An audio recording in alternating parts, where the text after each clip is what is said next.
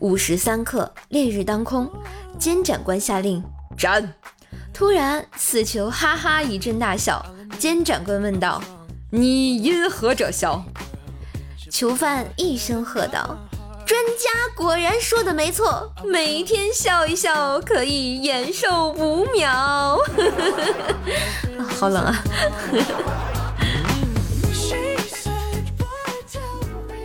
和室友去上网，他的烟抽完了，正好路过学院商店，于是他就进去买烟。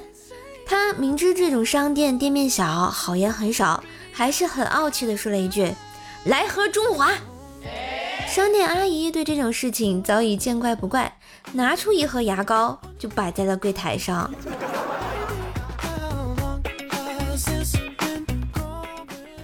老婆把儿子揍了，儿子跑到我妈家，我妈发短信责骂老婆，老婆不服气回短信和我妈争论。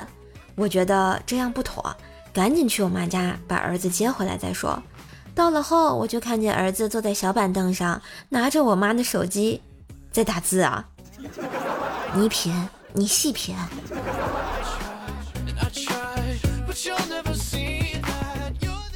今天啊，有个骗子给我打电话，知道我是谁吗？我随口编了个名字，他居然说对，还让我借钱给他。于是我就告诉他，老规矩，不管借多少，先给利息，充一百块钱话费。结果他真充了，真充了呀！哎，现在骗子也不好混哈。一天啊，老妈对我说。我同事给你介绍了一个小伙子，人家家里老有钱了，这次一定把握住哈。哎，我就觉得不能太跌场面，我家的车才十八万，我决定借我舅舅九十五万的车去相亲，于是相亲还是黄了。我妈特别生气的骂道：“你说你个丫头片子是不是有病啊？不能消停点啊？你说你开个挖掘机去相亲，人家小伙子不跑才怪呢。”挖掘机怎么了？挺好的呀。